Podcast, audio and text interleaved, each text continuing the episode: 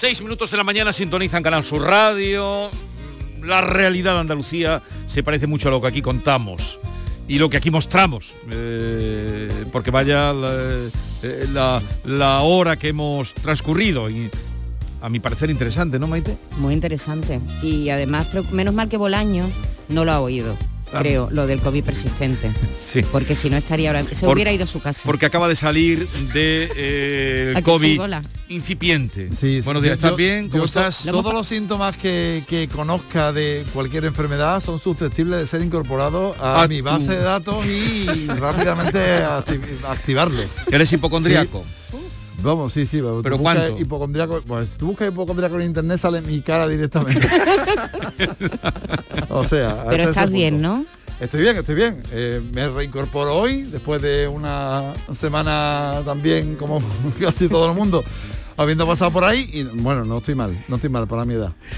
Eh, vamos, eh, enseguida vamos con Javier Bolaños, que saben ustedes que eh, nos trae pues un adelanto de su programa Cambio Climático todos los viernes a partir de las 9 de la noche aquí en Canal Sur Radio y hoy nos hablará de las repercusiones del cambio climático en el olivar.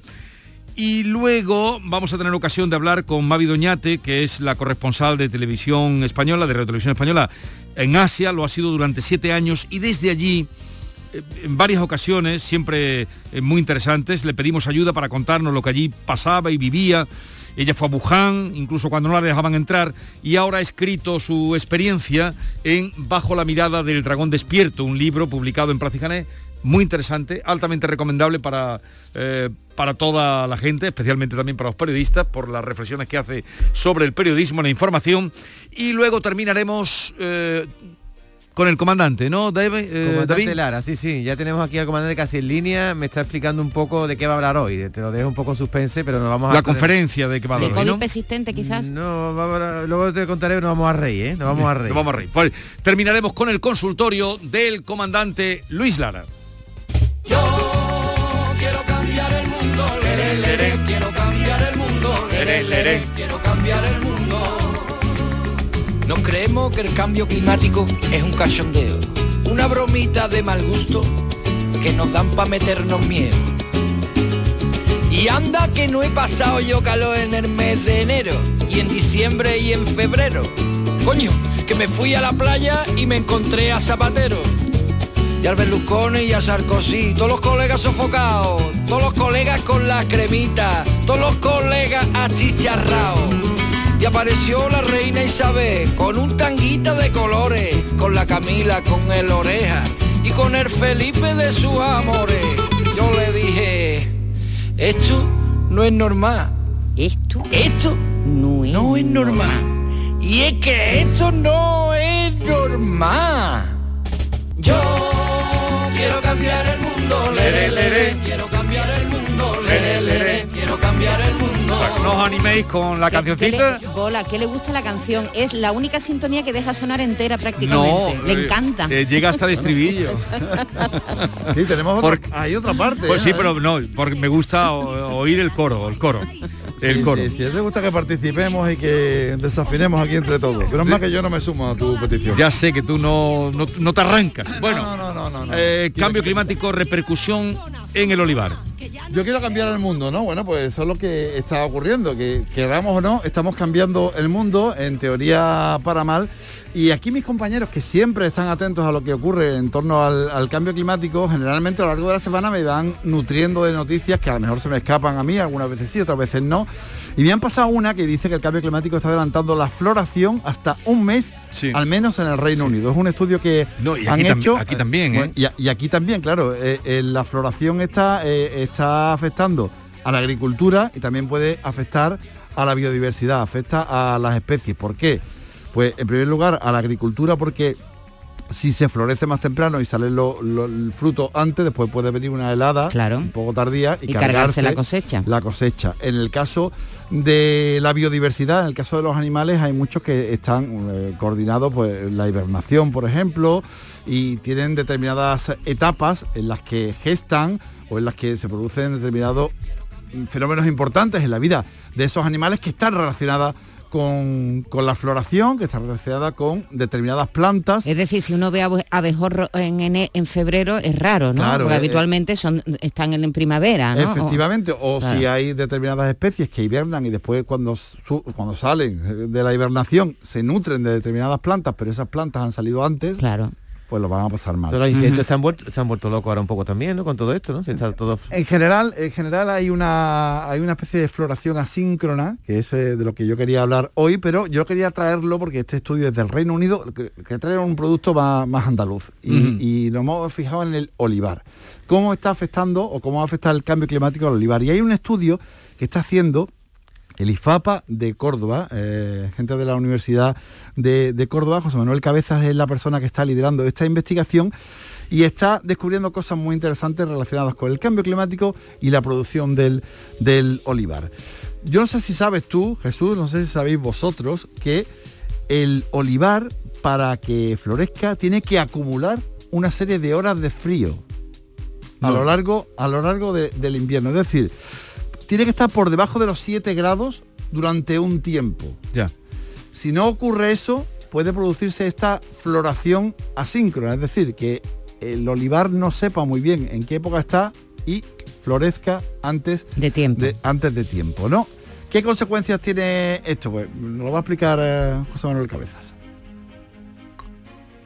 En caso de que las temperaturas se suavicen y no seamos capaces de acumular esas horas de frío, la planta, digamos, como que se vuelve un poco loca y nos distinguiría entre primavera, entre otoño y entre el invierno. Al no ser capaz de hacer esa diferencia, tendríamos unas floraciones asíncronas. Incluso podría llegar el punto de si las temperaturas son muy altas, en los que el árbol no, no llega a florecer. Y por tanto, si no llega a florecer, no tenemos fruto y por tanto no tendríamos eh, aceitunas que recolectar. Fíjate que, que, que simple, ¿no? Sí. Que simple y que complejo a la vez, Es porque decir, puede incluso llegar a no florecer, a no florecer. el árbol. Estamos hablando de que eh, uno de, de- de las producciones más importantes agrícolas de, de nuestra tierra C- Casi monocultivo. eh, eh, podría verse afectada. España. ¿En cuánto? Pues también hay un porcentaje en función a este estudio.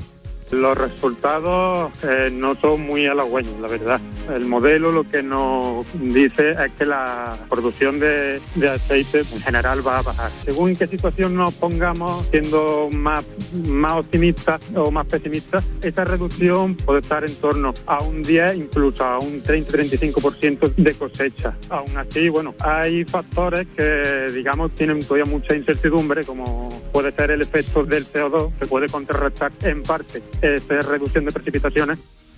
Así que tenemos que el aumento de temperaturas va a reducir casi sí o sí el, el nivel de producción de aceite entre un 10 y un 30%, porque no florece adecuadamente y hay algunos que se van a quedar sin florecer. Eso sucede más en una zona que en otra, en la zona de Cádiz, Huelva y Sevilla. Luego tenemos otro problema relacionado con el cambio climático, del que tú hablas mucho y te gusta y siempre me piden los embalses, los embalses. falta No de es que nos ¿no? tiene muy preocupados. La Eh, falta de agua es otro problema, pero hemos escuchado aquí, José Manuel Cabezas, cómo nos ha explicado que precisamente la cantidad de CO2 que hay en el ambiente puede suponer que el árbol necesite menos agua para seguir creciendo. Y Fíjate eso, tú que- es- que- curioso, ¿no? Es una, es una paradoja que te voy a explicar y que va en función de los estomas. ¿Sabes lo que son los estomas? No. pues escucha. Esos estomas, pues, al abrirse, toman ese CO2 y intercambian agua eh, con la atmósfera. Si la concentración de CO2 aumenta en la atmósfera, bueno, o como está aumentando debido a la actividad humana y a la quema de combustibles fósiles, eh, la planta no necesita abrir tanto los estomas para captar ese CO2. Al no abrir tanto los estomas, pues no pierde tanta agua. Digamos que sería más eficiente la fotosíntesis y sería mejor el aprovechamiento hídrico del olivo. Es decir, que para hacer la fotosíntesis eh, utiliza el olivar los estomas al abrirlos menos porque hay mucho CO2 y no necesita Los abrirlos son las tanto. flores. No, no, no, son una especie de poros, por así de decirlo, ¿no? Eh, a través No. del cual capta el CO2 para Mm. realizar la fotosíntesis. Como hay tanto CO2 en la atmósfera, pues los tiene que abrir muy Muy poquito. poco. Y al abrirlo muy poquito pierde menos agua de la, Vale, que, vale, vale. de la que necesitaría Y sufre menos en condiciones normales. hídrico, ¿no? Claro, esto es una de las variables que todavía no sabemos y no saben los investigadores manejar a la hora de saber cuánto nos vamos a ahorrar con el agua. Pero el problema de- del calor y de ese frío que tienen que acumular el olivar a lo largo del invierno para que pueda florecer sí es un problema que no se puede arreglar. Lo otro se puede compensar con riego. Sí. Y luego tenemos de dónde sacamos ¿De dónde el agua del riego. Ese será otro problema, pero esos son lo- los grandes problemas que el cambio climático está provocando en el olivar. Y supongo yo, esta es una investigación sobre este, eh, sobre este producto, sobre esta planta, pero supongo yo que habrá otras muchas que también se vean afectadas de una u otra manera y las seguiremos tratando. Es un estudio que lleva ya un tiempo, nosotros tratamos este asunto en cambio climático hace ya varias semanas, pero seguiremos vigilando lo que ocurre con nuestro medio ambiente, nuestro entorno y nuestro sistema de producción que lo vamos a tener que cambiar sí o sí porque las cosas están cambiando muy rápido y las plantas y el medio ambiente no se adapta tan rápidamente a esta nueva situación. La verdad es que parece que estamos viviendo una especie de primavera, ¿verdad? No, primavera Pero total. una, o una especie, preverano. no, una primavera. Me acabo de quitar el jersey ahora mismo, tengo un calor aquí tremendo, aunque estemos aquí acondicionados, pero que hace calor en la calle. De todas maneras, Sí, Javier, sí, esta calor. sequía que estamos sufriendo ahora no se debe tanto, creo yo, al cambio climático como a ese anticiclón, el niño, la niña que está ahí en medio del Pacífico, que está alterando todo, el,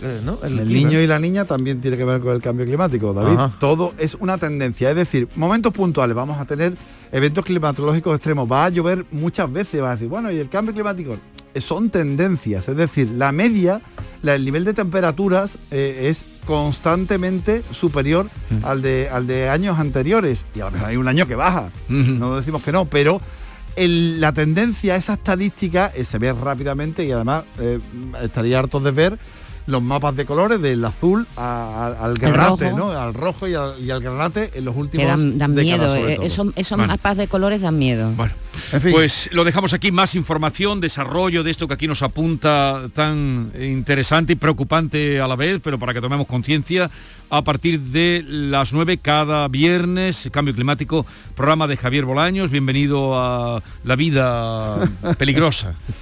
Aquí estamos de nuevo. Venga. Eh, hasta luego, Javier.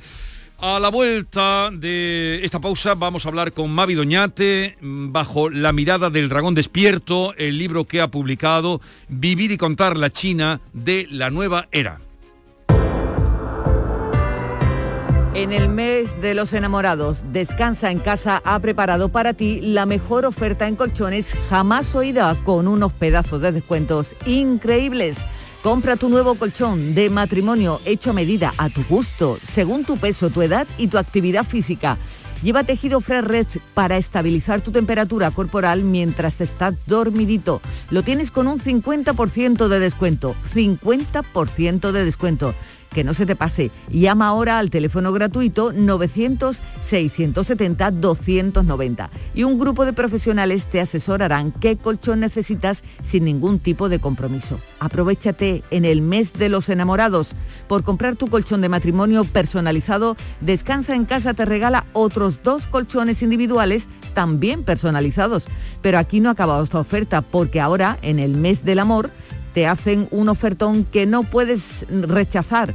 Para que descanses como te mereces, Descansa en casa te regala las almohadas de las mismas medidas que tus colchones en viscoelástica de gran calidad.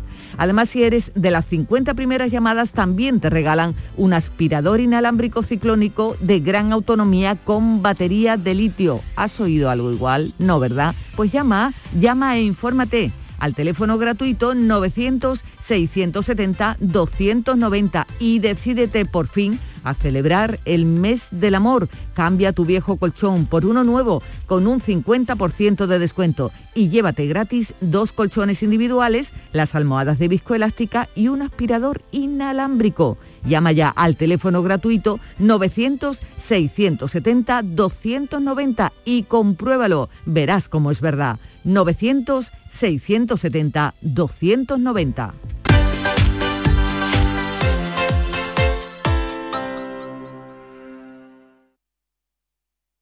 ¿En qué capítulo de tu vida estás ahora? ¿Quieres hacer una reforma cambiar de coche? ¿Tus hijos ya necesitan un ordenador para cada uno? ¿O quizás alguno ya empieza la universidad? ¿Habéis encontrado el amor y buscáis un nidito? En Cofidis sabemos que dentro de una vida hay muchas vidas y por eso ahora te ofrecemos un nuevo préstamo personal de hasta 60.000 euros. Cofidis, cuenta con nosotros. Muévete por Andalucía.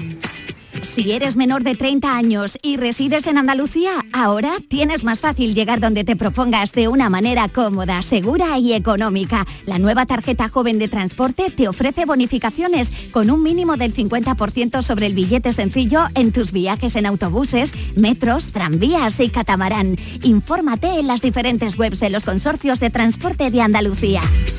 Junta de Andalucía. En cofidis.es puedes solicitar cómodamente hasta 60.000 euros, 100% online y sin cambiar de banco. Cofidis, cuenta con nosotros.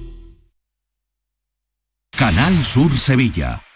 ¿Te está afectando la subida de la luz? Claro que sí. Por eso en Insolac Renovables instalamos paneles fotovoltaicos de autoconsumo con los que podrás generar tu propia electricidad. Y ahora, con la subvención del 40% de la Agencia Andaluza de la Energía, lo tienes mucho más fácil. Entra en insolacrenovables.com e infórmate de las ventajas que tiene el autoconsumo. Insolac, expertos en energías renovables desde 2005.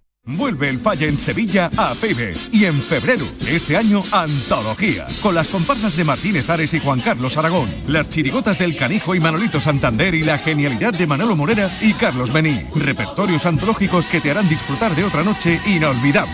El Falla en Sevilla, novena edición, Antología. Sábado 19 de febrero a las 8 de la tarde, en FIBE. Consigue tu entrada en fibestickets.es. Colabora Coca-Cola. Son buenos momentos, son risas, son carnes a la brasa, es gastronomía, es un lugar donde disfrutar en pareja, en familia o con amigos, es coctelería, es buen ambiente, restaurante Humo, The Clandestine Grill Company, son tantas cosas que es imposible contártelas en un solo día. Cada fin de semana te llevamos a los mejores rincones de Andalucía, con Andalucía Nuestra. Los sonidos de cada provincia, su historia, sus tradiciones, su cultura, su valor. Descubre una Andalucía hermosa, completa y única en Andalucía Nuestra. Los sábados y domingos desde las 7 de la mañana con Inmaculada González. Quédate en Canal Sur Radio, la radio de Andalucía.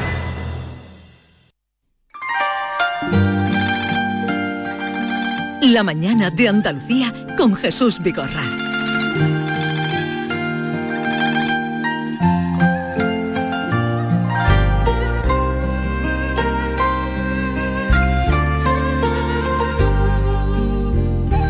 Vamos a volver a hablar eh, con una eh, periodista eh, del mundo, como es Mavi Doñate.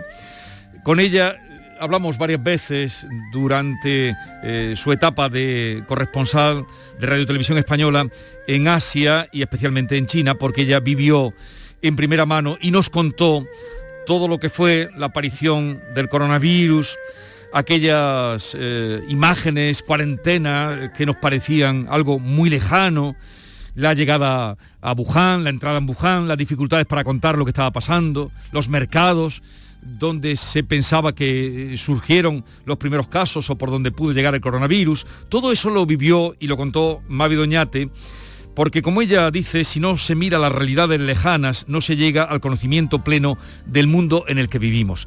Y ahora, ahora que ha vuelto, está, la habrán visto ustedes informando con ese estilo y con esa personalidad, personalidad que lo hace desde Francia, ha publicado pues parte de lo vivido con esa intensidad que se vivió el coronavirus en un libro que lleva por título Bajo la mirada del dragón despierto. Y vamos a hablar un ratito con ella. Mavi Doñate, buenos días. Buenos días, Jesús. ¿Cuánto mes, ¿Cuántos meses sin hablar, verdad? Sí, no queremos molestarte. No, no, no nunca molestáis. Ya sabes que nunca. Y, es verdad. Y, y, siempre agradecidos por lo que tú nos contabas desde allí, lo que estaba pasando. Bueno, me acompaña eh, Maite Chacón Hola, y David Hidalgo, que también... Días. Buenos días, Mavi. Hola, buenos días, Maite y David. Bueno, eh, iré al título, eh, bajo la mirada del dragón despierto, porque tú eh, cuentas muchas cosas, pero hablas de cómo eh, ese dragón se despierta precisamente, tú hablas de que eh, China era entonces el dragón que empezaba a despertar hablas de esta primera, eh, primera parte del siglo XXI. Sabía que sería fuerte, pero no cuánto, y su diplomacia se cuidaba de no rugir, consciente de que si daba miedo, provocaba huidas. Por eso, cauteloso y misterioso, el dragón esperó hasta la segunda década de este siglo XXI para hacerlo y así advertir al mundo de que ya estaba totalmente despierto. O sea, cómo el coronavirus ayudó a que el dragón, lo que supone el poder de China, se haya despertado precisamente con el coronavirus. Bueno, yo creo que estaba ya planificado en parte. Lo que pasa que es verdad que el coronavirus y toda la pandemia eh, que ha envuelto al mundo ha acelerado un poco ese, ese despertar, ¿no? La prueba más fehaciente, más eh, táctica, para, por así decirlo, más visual, fue por ejemplo la cumbre de Alaska del año pasado, ¿no? En la que China fijó unas posiciones con un lenguaje pues muy agresivo frente a Estados Unidos y vino a decir que ya China eh, era una potencia, que nadie le tenía que decir cómo tenía que gobernar, que nadie se tenía que meter si, respetaba o no los derechos humanos. Es decir, eh, enseñó realmente eh, esa, esa fuerza que hasta ese momento, pues eh, es verdad que ellos sabían que, tenían un lugar en el mundo, pero no lo habían, no hacían gala de creérselo y no lo habían demostrado tampoco, ¿no? Ahora lo saben y, además hacen gala de, ese músculo, ¿no? Tú cuentas, bueno, tus, eh, experiencias, eh, has estado allí siete años, pero claro, el libro principalmente se centra en estos dos años eh, vividos intensamente, ¿no? Con, el coronavirus. Y, hablas de, cómo, al principio, aquí no nos dábamos cuenta de lo que estaba pasando. Mm, llevábamos, llevabas tú meses informando y los corresponsales que estabais allí, pocos, pero aquí como que no lo queríamos ver. Sí, yo creo que te comenté, Jesús, una, vez, una de las veces que hablamos, ¿no? que la sensación que teníamos un poco todos los que vivíamos allí, ¿no? todos los españoles, era ese vaso de agua que se iba a caer de la mesa y que, y que lo veíamos que se caía y que, y que nadie lo cogía, que se iba a estampar contra el suelo. ¿no? Eh, luego con el tiempo es verdad que, y yo creo que además tiene que pasar mucho más para hacer un análisis más eh, profundo, ¿no? pero eh, con el poco tiempo que ha pasado yo también busco como he querido eh, comprender ¿no? las causas de por qué sucedió esto. ¿no? Y en parte, pues bueno, eh, lo tiene una parte, vamos a hablar de Europa o vamos a hablar de España, y lo tiene la otra parte que es China. ¿no? Por parte de España, pues es verdad que no miramos bien, eh, no, no sí vemos allí, China está lejano, pero no, no miramos bien. ¿no? Yo creo que si el 23 de enero de 2020 se hubiese tomado buena nota de lo que hacía China para parar aquello, ¿no? pues eso, cerrar una provincia que es igual que España en dimensiones eh, kilométricas, eh, confinar a 11 millones de ciudadanos de forma estricta, todo el ejército del país se desplazó, todos los sanitarios, esos hospitales que se levantaron de la nada en 10 días. Si hubiésemos tomado realmente cuenta de aquello, la prevención a lo mejor en el resto del mundo se hubiese hecho pues un poco mejor, pero bueno, era en China, estaba lejos, ¿no? Los chinos que son tan raros, ¿no? Después por parte de China es verdad que la información pues no fluye como tiene que fluir, y son opacos y al principio pues hubo toda esa demora, eh, no dieron muchas pistas e incluso, acuérdate que la Organización Mundial de la Salud, hasta bien entrado marzo, no dijo que esto pues, podía ser una pandemia, que estábamos ante una emergencia de carácter mundial internacional. Es decir, se juntaron varios factores que al final, pues bueno, hizo que, cuando llegase, ¿no? O cuando se expandiese por el resto del mundo, pues, eh, pues en fin, ¿no? Fuese con esa virulencia eh, inicial que, que, que nosotros habíamos vivido en China y sobre todo en Wuhan. Pero es curioso que tú cuentas, bueno, es todo curioso, todo interesante lo que ella cuenta. Luego hablaremos también del periodismo, eh, cómo lo ha vivido y cómo lo siente, eh, porque aquí hace también una reflexión sobre su trabajo de periodista, las dificultades de informar desde allí. Pero cómo, eh, volviendo a lo, a lo de el despertar del de, el dragón, cómo precisamente esa situación hace, tú lo cuentas, que China se pueda cerrar al mundo y funcionar perfectamente y, darle un tirón a la tecnología. Sí, el 28 de marzo de 2020 las fronteras se cierran. A día de hoy, eh, pues bueno, han dejado pasar, ya sabéis, a cuentagotas a los atletas y a, los, y a las delegaciones para los Juegos Olímpicos, pero a cuentagotas y con mucho control. Y bueno, pues para el resto, obviamente, turismo extranjero no existe y salir de China, pues eh, la vuelta implica pues unas cuarentenas de casi un mes en la habitación de un hotel que ellos eligen, es decir, un control estricto que o tienes realmente necesidad de, de salir de China y luego volver entrar o desde luego no viajas, ¿no? Entonces, ese cierre físico también, pues obviamente se ha eh, traducido, ¿no? A cierre mental, porque al final un poco pues, eh, pues se han aislado y eso ha hecho pues que efectivamente su economía, su turismo sea más interno y que se haya desarrollado pues toda esa tecnología en aras del control anti-COVID, ¿no? Yo eh, me acuerdo que bueno pues que llevábamos ese código QR que era un rastreador y que allá donde fueses lo tenías que pasar y, y además es que es eso, si, si por ejemplo imagínate, yo había estado comiendo en un restaurante que habían localizado un positivo, ellos ya sabían todas las personas que habían estado en ese momento y a esa hora, con lo cual iban a tu casa, era imposible escaparte y te confinaban, ¿no? Y, y bueno, y a lo mejor hasta confinaban toda la comunidad de vecinos, o sea, quiero decir que es que es un control hiper estricto, eh, que no vale lo de aquí de decir, bueno, mira, he dado positivo, tengo que coger un avión, va sobre mi conciencia, ¿no? Sobre mi ética ciudadana, no, no. Allí es que te localizan y te obligan a que obviamente ese avión o esa actividad que vas a hacer no la haces porque te encierran. De hecho, es una sociedad hipervigilada, tú lo cuentas muy bien, Mavi. Eh, cuentas que China se fijó 2030 como el año para ser la primera potencia en inteligencia artificial. Eh, y, y, claro, preguntarte cómo es esa presencia de cámaras continuas en las calles, eh, cómo utilizan el reconocimiento facial ya para, para todo. Eh, se, se, ha convertido efectivamente, supongo que no en el mundo rural, ¿no? Pero en las ciudades, en un país súper tecnológico, ¿no?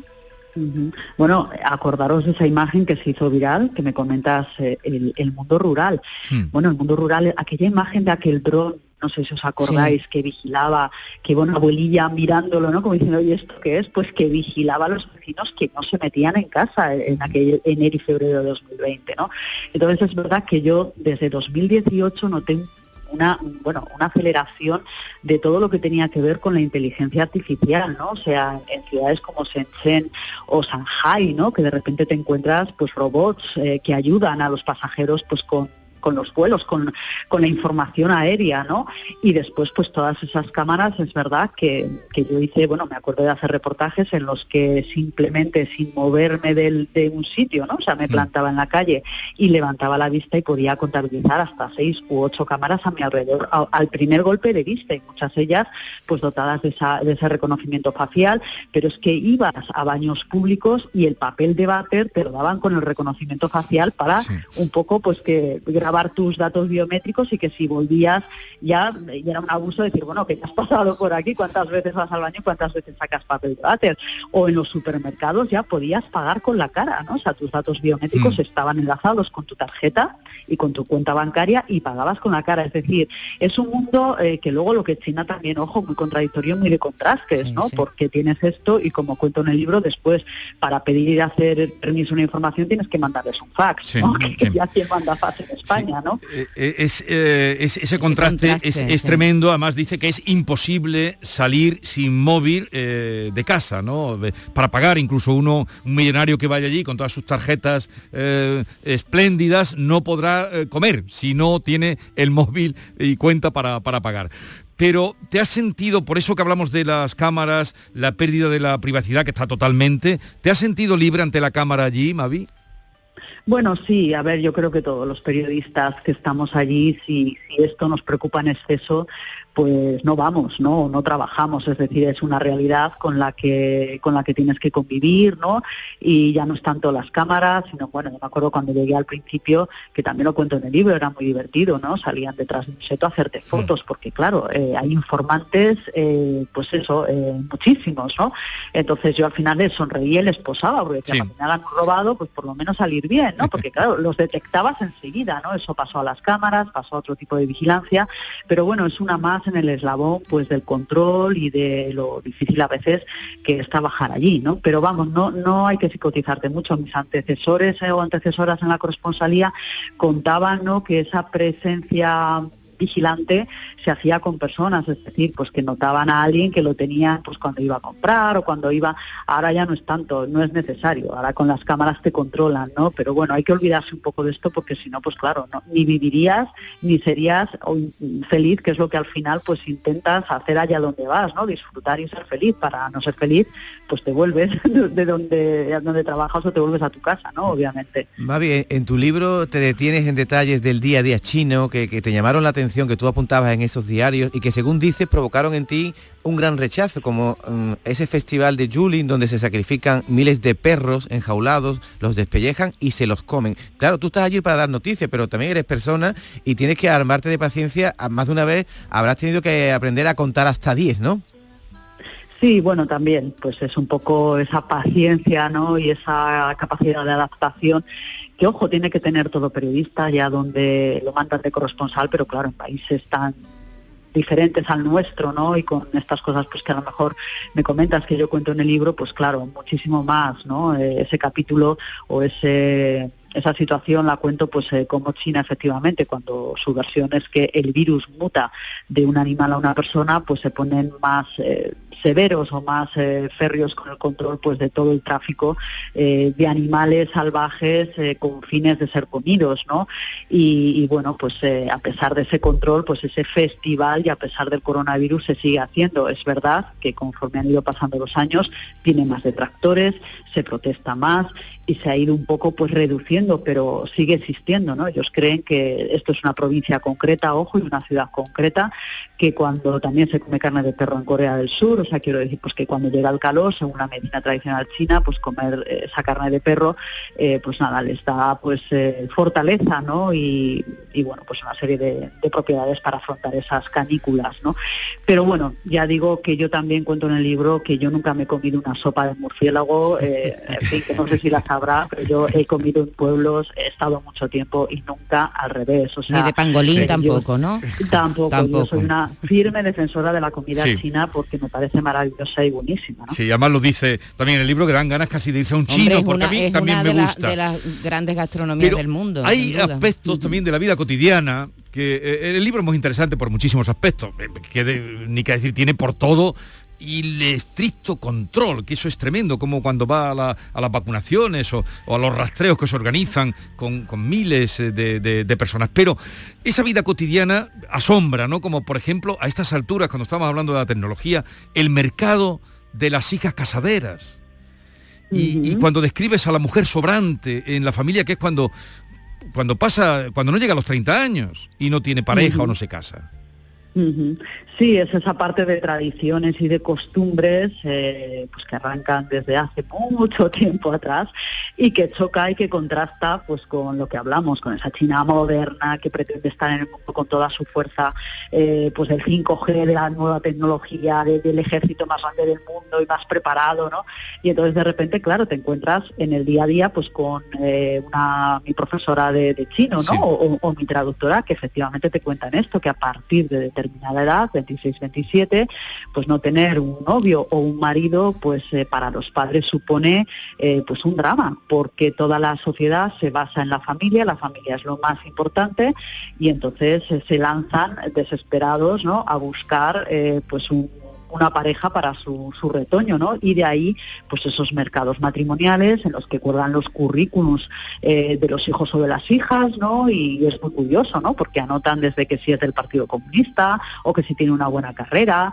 Entonces, pues bueno, ves eh, a, las, a los mayores y toda una generación de chicas jóvenes que claro que intentan un poco eh, pues luchar contra esto no que es difícil porque ya digo que la tradición pesa mucho y, tienes que ser muy valiente y, tener pues mucho coraje pues para, para, hacerle entender a tus propios padres los primeros que bueno pues que tú oye si no has encontrado a nadie a los 30 o a los 35 o que a lo mejor no quieres encontrarlo no pues eres feliz igual no o sea es una labor de, la gente joven la que tienen pues muy ardua y... sí, e, esa será la gran revolución revolución también allí, porque claro, mujer sobrante y lo cuenta muy Sí. bien cuando va a los padres, claro, y a veces hasta con- da pena, y, y Mavi también lo, lo cuenta, de esos padres que están ofreciendo a su hija porque eh, lo- los, las bondades de su Bueno, hija no- porque no, nos quieren que olvidemos se que, allí el Estado lo, lo controla todo, ¿no? Controlaba hasta la hasta la hasta la maternidad, Hasta la natalidad, hasta la exactamente. natalidad, así llega hasta, hasta los últimos rincones de tu ser, ¿no? El Estado.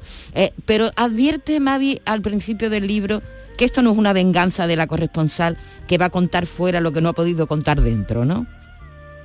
Sí, totalmente. O sea, esto es una crónica larga que, como ha dicho Jesús, pues un poco, claro, eh, el tronco no inicial lo que te va llevando, pues es ese coronavirus, pero desde luego se podían escribir muchísimas más anécdotas o podría escribir mucho más eh, de la vida cotidiana. No, no es una venganza porque lo que yo cuento en ese libro, eh, pues bueno, las quejas que he podido tener o las dificultades a la hora de trabajar, las he contado en las crónicas o las he contado en, en- en tweets que se han hecho Sí, virales, sí, ¿no? sí, y sí. me han dado por un lado y por otro, ¿no? Entonces, no es una venganza porque yo creo que también el periodista, o al menos es lo que yo he intentado, ¿no? Eh, te pueden gustar más o menos las realidades, pero también tienes que tener en cuenta que no la, eh, tu papel no es cambiarla, tu papel es contar lo que hay allí para que quien tenga que cambiarla la cambie, pero no creo que sea mi papel, ¿no? Entonces, pues he intentado disfrutar de las cosas buenas, que son muchísimas, porque China es un país muy interesante, y luego pues he contado las que se me han hecho pues más complejas, pero que las he contado estando allí. Sí. Eh, el tuit que eh, un día ya que no podía más escribió un tuit y se lió la mundial de unos y otros y es que realmente informar allí eh, dice Pekín este, este era el tuit creo no Pekín punto Hoy me reconozco agotada, harta, cansada y enfadada de que no nos dejen grabar nada de nada. Allá donde vamos para sacar imágenes acabamos rodeados de 10 policías. Enseñas 20 veces la documentación, te hacen borrar todo, no sabéis lo que cuesta sacar una historia propia. Ese tuit lo publicó y se lió eh, bastante gorda, pero al día siguiente o a los pocos días sí que facilitaron un poco la información, ¿no? Sí, bueno, yo siempre cuento la anécdota que la cuento en el libro porque te das cuenta además también hasta donde llega el control, ¿no? Ya- Llamé a, a exteriores, a la persona que lleva pues un poco la prensa internacional, pues para pedirle ¿no? algún otro rodaje y entonces le digo, hombre, ¿qué tal está?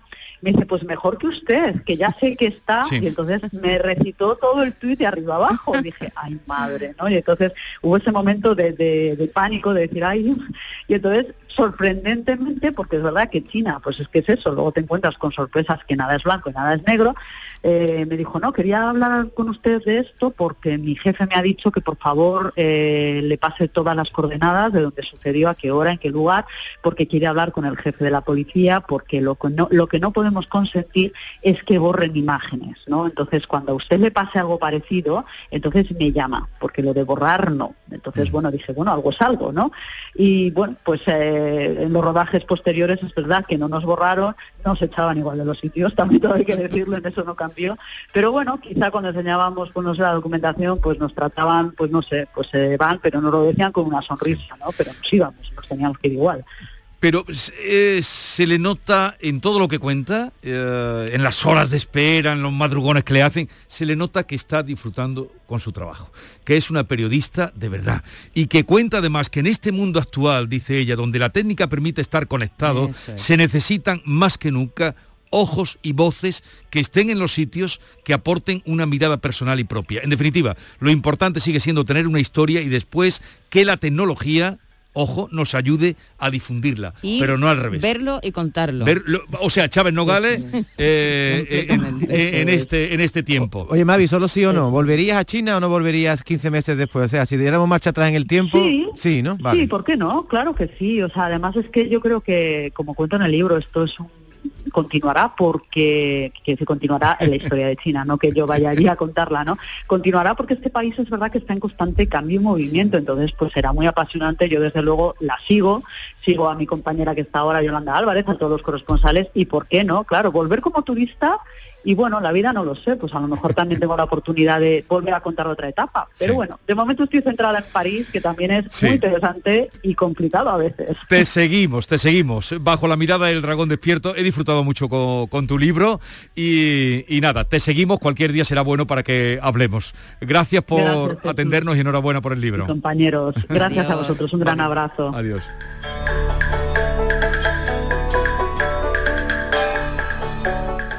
La mañana de Andalucía con Jesús Vigorra. Desde Frutos Secos Reyes tenemos algo que contarte y te va a encantar. ¿Eres de pipas con sal? Estás de suerte. Lanzamos las nuevas pipas con sal del tostadero de Reyes. Más grandes, más ricas y con un sabor mmm, que no querrás otras pipas con sal. Pipas con sal del tostadero de Reyes. Las del paquete negro. Tus pipas de siempre. Si necesitas un electrodoméstico, ¿por qué pagar de más en grandes superficies? Ven y paga de menos en Tiendas El Golpecito. Tus primeras marcas al mejor precio y una selección de productos con pequeños daños estéticos con descuento adicional y tres años de garantía. Tiendas El Golpecito. Ahorra hasta el 50% en tus electrodomésticos. 954-100-193 y tiendaselgolpecito.es. ¿Sabes que en Concesur Dos Hermanas te regala la luz de emergencia V16 homologada? Ven a realizar el mantenimiento de tu Mercedes-Benz y llévatela totalmente gratis hasta el 31 de diciembre. Infórmate en nuestro taller autorizado Mercedes-Benz de Concesur Dos Hermanas o llamando al teléfono 955-634-400 marcando la opción de cita previa. Descubre Canal Sur Podcast, nuestra plataforma de contenidos especializados, exclusivos, de producción propia, como Cadencia Andaluza. El espacio donde encontrar la influencia de la tradición musical andaluza en el ámbito contemporáneo. Flamenco electrónico, ritmos urbanos, nuevas tendencias del rock, el nuevo pop de dormitorio, la folktrónica, con Carlos López.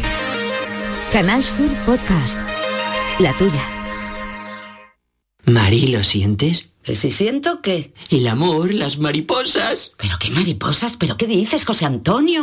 Este 14 de febrero siente el amor con el cupón diario de San Valentín y podrás ganar 55 premios de 35.000 euros y 3.000 euros al mes durante 25 años con la paga. Y además, si entras en cuponespecial.es podrás conseguir cientos de románticos regalos. Cupón diario de San Valentín de la 11. ¿Lo sientes? Bases depositadas ante notario. A todos los que jugáis a la 11, bien jugado. Juega responsablemente y solo si eres mayor de edad. Consultorio del Comandante Lara. Pregunten lo que quieran, que el comandante contestará lo que le dé la gana. Comandante Luis Lara, buenos días. Muy buenos días, muy buenos días, Jesús Vigorra. Y Hola, comandante, Maite, ¿qué tal? ¿Cómo días, estás? ¿Qué tal? bien. Hidalgo, de Pues, Paniagua, ¿cómo estáis? Deseando de irnos con una sonrisa como siempre que tú nos provocas todos los miércoles, Claro que sí, para esto estamos, para vender positividad y optimismo y sí, para ser felices, que es lo que hay que ser, reírse O- mucho, que o eso al menos intentarlo, eso sí, es para la, producción de endorfinas. Eh, comandante, eh, ¿le seduce usted el mundo chino? Eh, es que acabamos de hablar de China. El mundo chino, bueno, sí, hombre, los chinos, los chinos, hombre, últimamente, últimamente está un poquito denostado por lo del tema este del murciélago, y- pero bueno, por lo demás bien, los chinos pues unos bicharracos siempre, unos trabajadores natos. Ma- y Mavi, nos que- ha di- Ma- Mavi nos ha dicho que ella no ha comido eh, sopa de murciélago en, en los años que ha estado en China, que a lo mejor eso es un mito. Ni rollito de primavera, ¿eh? Ni- que no. ¿eh? Dice Ah, que bueno, no. es verdad, rollito de primavera, arroz tres delicias y pollo con almendra, que es lo que yo pido siempre que voy. Sí, Porque pues de ahí, pedimos no lo sabe- mismo. de ahí esa gente no sabe lo que es. Tú llegas a China y preguntas por eso y no tienes ni idea de lo que es. pues, Es una tontería que nos hemos inventado nosotros. Pero bien, bien. No, Oye. no, el mundo chino bien. eh, La comida china de vez en cuando algo está bien y, y luego pues luego son unos bicharracos en todo lo que hacen. Así Pero- que nada. sí, sí, eh, es que leyendo este libro uno, eh, pero vigilado completamente, comandante. Eh, nada de privacidad. Ah, bueno, bueno, eso Ese sí. es el mundo que nos viene, eh, cuidadín, que... No vea cámara y Todo. micrófono por todos lados y como diga algo que se salga del tiesto, pues la ha liado. Así que vamos a tener cuidado con...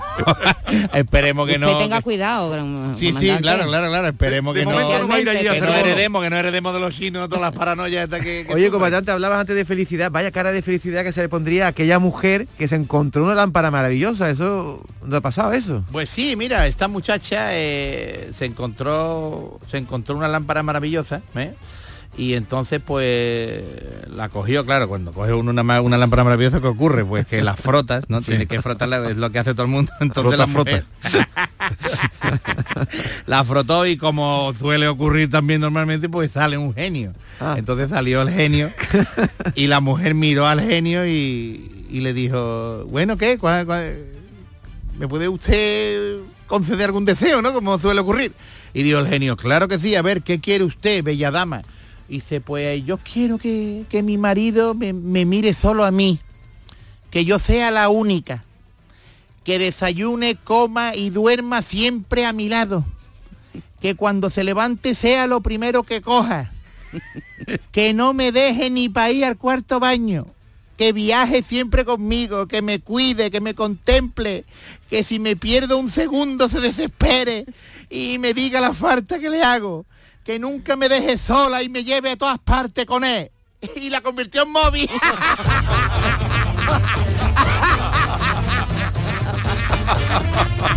muy, muy tecnológico. Se veía venir, se veía venir. Muy chino, muy, Muy chino. chino, muy chino, muy, muy ad hoc, ad Sí, hoc, sí, sí, comandante. ad hoc.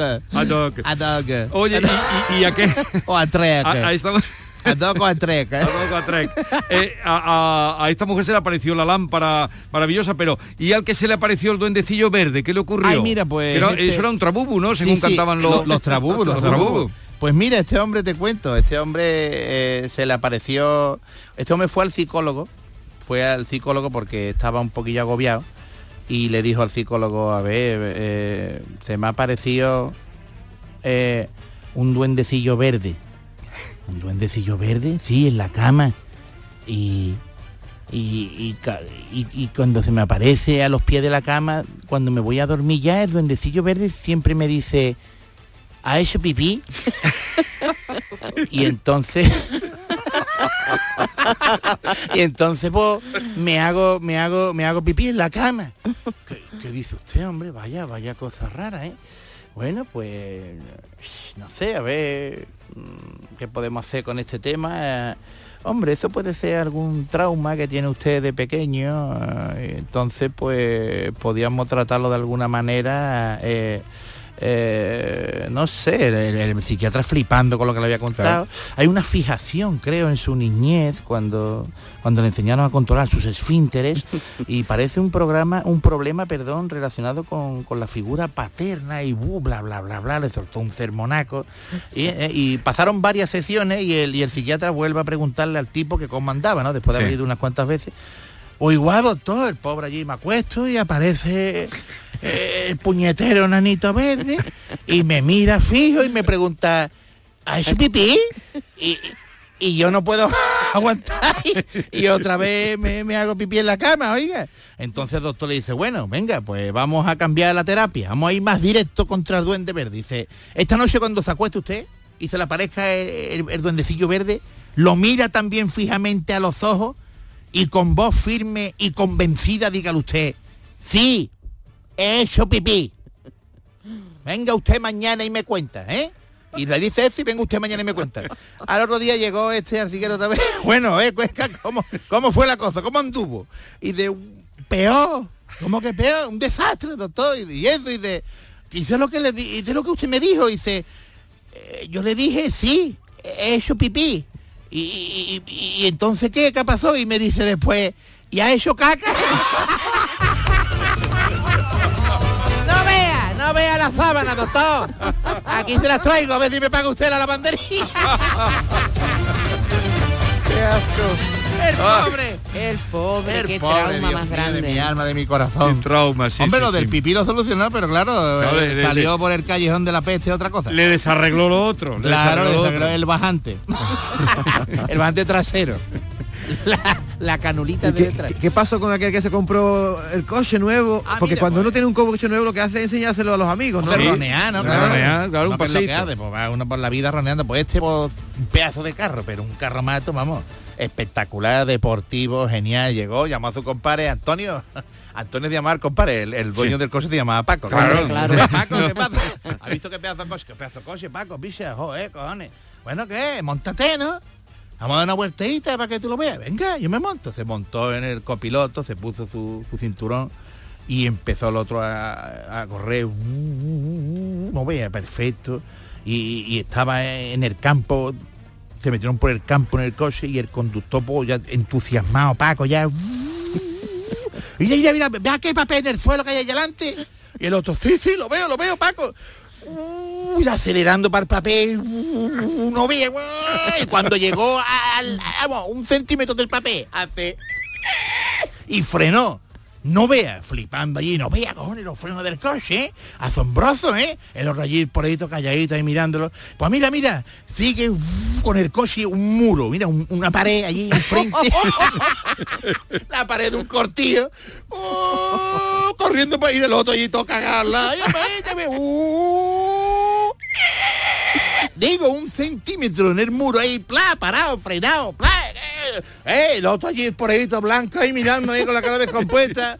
Ay, Paco, Dios mío, mi alma, no vea el coche. ¿Ha visto, don Antonio? Asombroso, ¿eh? Maravilloso. Pues venga, mira, y otra vez. Uh, mira, para un acantilado, mira, no vea. el acantilado. eh, uh, mira, un segundo, eh, frenó pla, a lo justo en la rueda ya, para que si da un poquito más, te hubieran pegado un batacazo. eh, perfecto, ¿te ha gustado? Ay, pa, Antonio allí ya verde, ya. Ay, sí. Y le dice, mira, podemos volver. ¿A dónde está el papel? y dice, ¿qué pasa? ¿Que te ha gustado, no? Y dice, no, que me ha cagado. ¿Qué le pasó como el del psiquiatra? Había visto al, duendecillo verde, había dicho. ¿qué? ¿Te ha gustado? No, dice, no, que me ha cagado, Paco. No vea, Paco, el coche. Uy, el pobre, qué mal rato, vamos, qué mal rato. Eh, eh, ¿Es verdad que hay un museo de dinosaurios? Sí, sí, existe Ah. un museo de dinosaurios. ¿Pero y- vivos o...? No, no, es un, es un museo de historia natural, Ah, Maite. entonces, vale, pues, pues llegó allí y uno de los visitantes, uno de los visitantes fue a ver los dinosaurios y le dijo a, uno de los que estaba allí de guía, le dijo, ¿cuántos años tiene este dinosaurio? Estaba enfrente de uno de ellos. Dice, ¿este dinosaurio cuántos años tiene? Y el otro ahí muy chulo, muera, pues tiene 70 millones y 37 años. Claro, el otro se queda allí impresionado. ¿Cómo ha tenido este hombre tanta precisión en el dato? hombre? 70 millones y 37 años. Me cago la más. Este, este museo debe de usar un método muy sofisticado para determinar la edad de los dinosaurios con tanta precisión.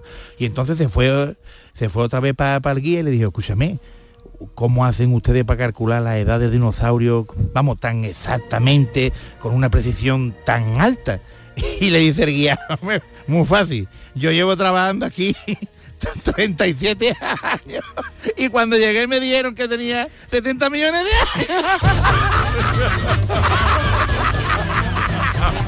Lógicamente. Ah, pues tiene 70 millones y 37 más que llevo yo.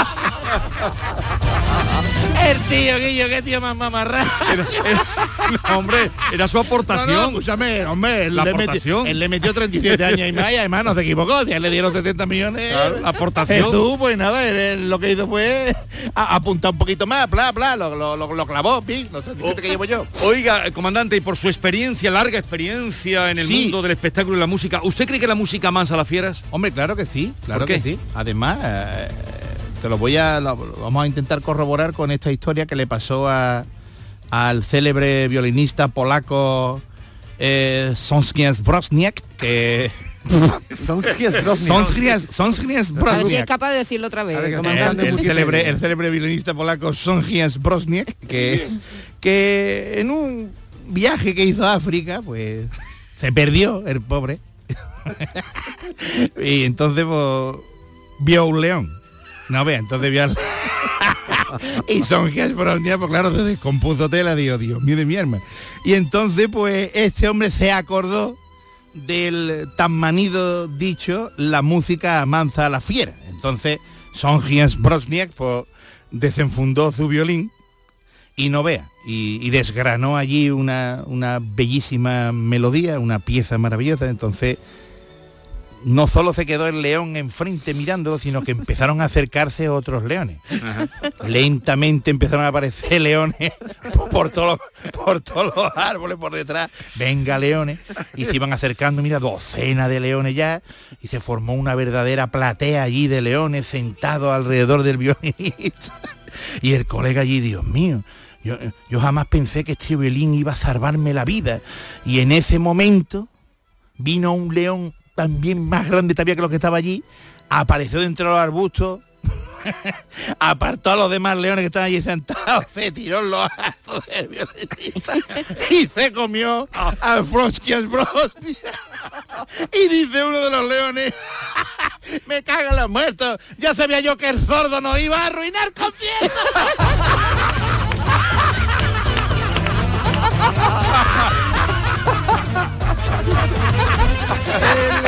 Bueno, comandante. ¿Dó- ¿Dónde actuamos el fin de semana? Este fin de semana tenemos actuación el la sábado. selva. El sábado en Guadalajara y el domingo en la Gran Vía, en el Teatro Capitol de Madrid. ¡Qué nivel! Vamos allá. ole, ¡Qué ole. nivel! Además, con la- los carteles de no hay billetes colgados, que eso Qué ya es más espectacular todavía. ¡Qué maravilla!